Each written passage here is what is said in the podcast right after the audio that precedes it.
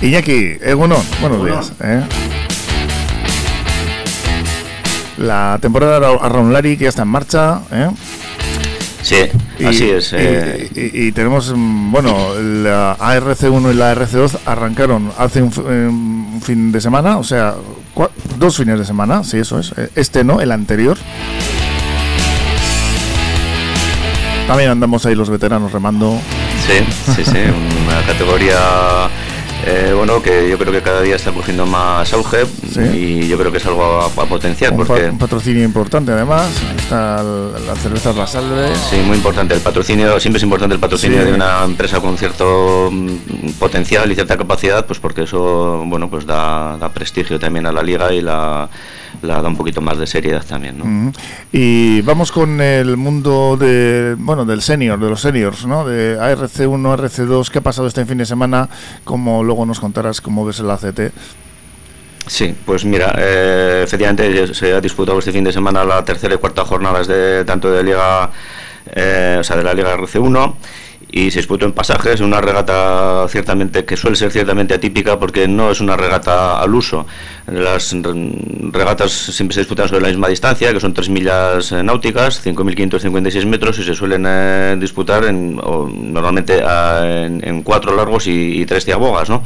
Sin embargo, esta regata por las características de la propia ría de pasajes, que es donde se celebró, no se celebra así, sino que se celebra a, una ciaboga más y a un largo más. Entonces eso a veces penaliza un poquito y es un poquito más, eh, mm. bueno, no da una muestra real del potencial de cada tripulación. Es una regata a la que le solemos tener bastante miedo. Además, por eso. es una ría complicada con las mareas, con las corrientes, todas las rías, ¿no? Pero unas más que otras. Bueno, la de aquí de, de Portugalete es de las peores en ese sentido porque hay muchas diferencias de calle. En estos casos suele influir mucho.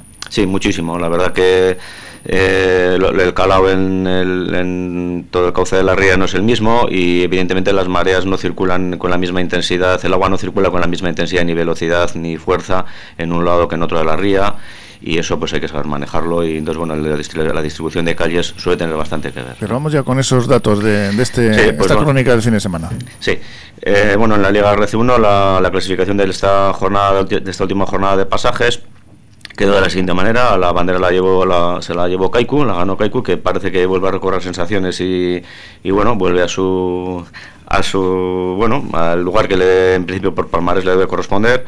Fue seguido de, de San Pedro, bueno, a, dos segunditos nada más, o sea que estuvo bastante apretada la cosa. Luego Deusto, que bueno realmente no sorprende porque esto tiene una tripulación bastante con una, un grupo bastante homogéneo conjugado por eh, veteranía y juventud lo que le da bastante bastante pozo y bueno yo creo que tiene un buen bogar y luego pues eh, aparece una tripulación como San Juan, es una tripulación que, bueno, ciertamente venida menos en los últimos años desde que descendió a, RC1, pero que también es una tripulación que va a luchar por los primeros puestos. Y luego pues quizás mm, eh, alguien que nos está sorprendiendo, eh, bueno, con unos con ciertos altibajos, que es Guetaria, ¿no? Y bueno, al final pues yo creo que también estará, será uno de los, de los gallos. Hay una tripulación eh, que queda, luego queda Arcote, detrás de ellos, eh, luego Pedreña, que nos sorprende, bueno, pues un poco negativamente. Sí, está muy abajo, ¿no? Sí, demasiado abajo, porque es una tripulación con un, potencial humano gigante, con tiene grandes remeros, entre ellos está Joshua Fernández, todos lo conocemos, está en Eco Van Joren, que se ha incorporado hace poco, con un palmares impresionante, remero de, grandísimas tripulaciones. Bueno, en Eco he estado yo remando contra él en veteranos, están en Guecho también, no sé si ahora tendrá que dejar de remar en veteranos, me imagino. Claro, se supone porque normativa. Eso es, al incorporarse, eso es, por, por cuestiones reglamentarias, al incorporarse a una cuestión un poquito más, eh, bueno, mm, a otro nivel, evidentemente tendrá que dejarlo veteranos. Y bueno, así continuamos, como decíamos, con Pedreña, luego Castro Producha, Orio B, Camargo, Astillero, que también nos sorprende por esa mala clasificación. Ayer creo que tuvieron un mal día. Astillero por potencial tiene que estar más arriba y en último lugar, pues, pues la Purdi, ¿no? Y bueno, eso es en cuanto a la, regata de ayer. Si queréis, hacemos un pequeño repaso a la clasificación general de la liga, tal como va. Tras estas dos jornadas disputadas. Eso es. Entonces tendríamos en primer lugar a, San Pedro. No vamos a descubrir nada con San Pedro. Es una tripulación, La, Libia, que bueno, tiene un historial. potencial tremendo y mucha cantera y mucha mucha fuerza. mucha Además, eh, es una localidad con mucha mm, afluencia ¿no? de jóvenes y, y tradición traineril. Eso, es, es, un pueblo que vive del, del remo, con dos clubes eh, grandísimos, en su momento hubo incluso hasta tres. Y bueno, como decíamos, seguimos, eh, después tenemos en segunda posición a Kaiku con 34 puntos, a dos puntos de, de San Pedro. ¿Marías alegra que es de ese estado? Sí, es, eh, la verdad que es una alegría para... Yo también, en realidad. sí, por, lo que te toca. Sí, bastante Caikutarra, por no decir mucho.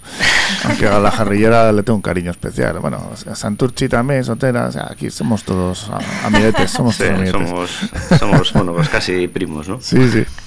Y bueno, pues eso, Keiku que parece que vuelve también a recuperar la posición que después de unos inicios pues titubeantes, parece que, ha encontrado su remada y mm, por lo que tenemos entendido después de unos pequeños ajustes en la trainera y algunas cositas, pues bueno, van, van recuperando su, su estar. En tercera posición tenemos a Guetaria, que le sigue con 30 puntos, ahí se abre un pequeño huequito. Eh, luego tenemos a San Juan con 28 puntos. Pedreña con 27, que ya se aparta un poquito, y luego tenemos Deusto, Arcote, eh, que creo que también tiene que tener una posición un poco más alta de la que de la que ocupa actualmente, mm. pero no nos podemos olvidar que los demás son muy serios y muy dignos rivales y quitarle el puesto a cualquiera de ellos les va les va a ser difícil. Tenemos a Zumaya en octava posición, novena posición Camargo, Orio décima posición, eh, Castro Producha décimo primera posición, Astillero décimo segunda y la Purdi décimo tercera y última posición con tan solo cuatro puntitos. Uh decir de Castro, ¿no? Que está también, fíjate dónde anda, pero ha tenido esos problemas económicos que bastante que están salvando el tipo y no han desaparecido, ¿eh? Porque la cosa se puso negrísima. Sí, la verdad que mm. pasaron por una situación económica crítica y bueno, pues tuvieron que empezar de cero y la verdad es que bueno, les está les está costando, pero bueno, con la base de trabajo. Yo recuerdo que en el club de Cirvenal les cedió un bote, una trainera para los chavales y andaban, es que no tenían nada. En fin, ahí, ahí poco a poco por lo menos han mantenido, ¿no? Sí, muy importante mantener el, bueno, que la puerta del club de remo de cualquier pueblo esté abierta, porque bueno, al final no podemos olvidarnos que independientemente de, la, de, los, los resultados clasificatorios o el remo de élite, por decir de alguna manera, eh, lo que, de, lo que se trata, de lo que se trata es de que en todos los clubes de remo se, se dé la acogida al mayor número de gente posible pues para, que, para hacer una juventud y una madurez sana y esa es una de las esencias del deporte. ¿no? Bueno, pues eso son, esa es la crónica deportiva. ¿Y qué nos espera en la ACT? Porque, bueno, hablando ya de lo que hemos hablado de la, de la RC1 y la RC2 este, estos dos fines de semana, lo que, es eh, este arranque, la ACT hay mucho gallo, ¿eh? Hay mucho, mucho gallo, están arribia, Santurti también parece que se suma al carro, eh, hay otros que no se quieren descolgar como Orio, en fin, ¿no? Sí, así es. La verdad es que ya empiezan los, los nervios. Ahora empezamos a apretar ya todas las tuercas y. Ciervena tampoco. Sí, hay una, hay una serie de tripulaciones. Ciervana, Bermeo, Orio, Ondarribia. Por supuesto. Eh, bueno, todos ellos son bueno rivales pues muy difíciles de, superar. Y... Hay una pugna ahí entre vizcaínos y, y guipuzcoanos importante. Y bueno, de vez en cuando se cuela alguno, ¿no? Pero. Sí, eh, suele suceder que a veces desde las segundas tandas, por cuestiones de las mareas, cambios de viento, etcétera, etcétera, eh, sobre todo en los domingos, quizás haya tripulaciones punteras que se quedan descolgadas a la segunda tanda y, les viene bien. Y les viene bien. A veces sí, que suele ser al revés, porque la pleamar se suele hacer coincidir con la tanda buena. Bueno, actualmente debido a los horarios televisivos ya, no se marca, eso ya no, nos marca el horario de la televisión. La televisión es la que manda. Mm. bueno, normal, ¿no? Porque es la que además eh, a nivel de patrocinios es la que más interesa para todas las marcas.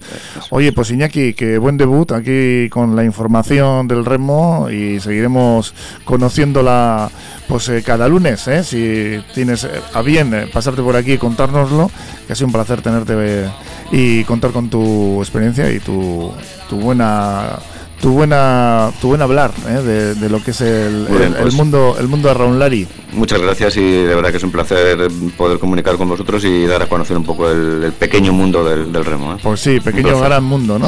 así es.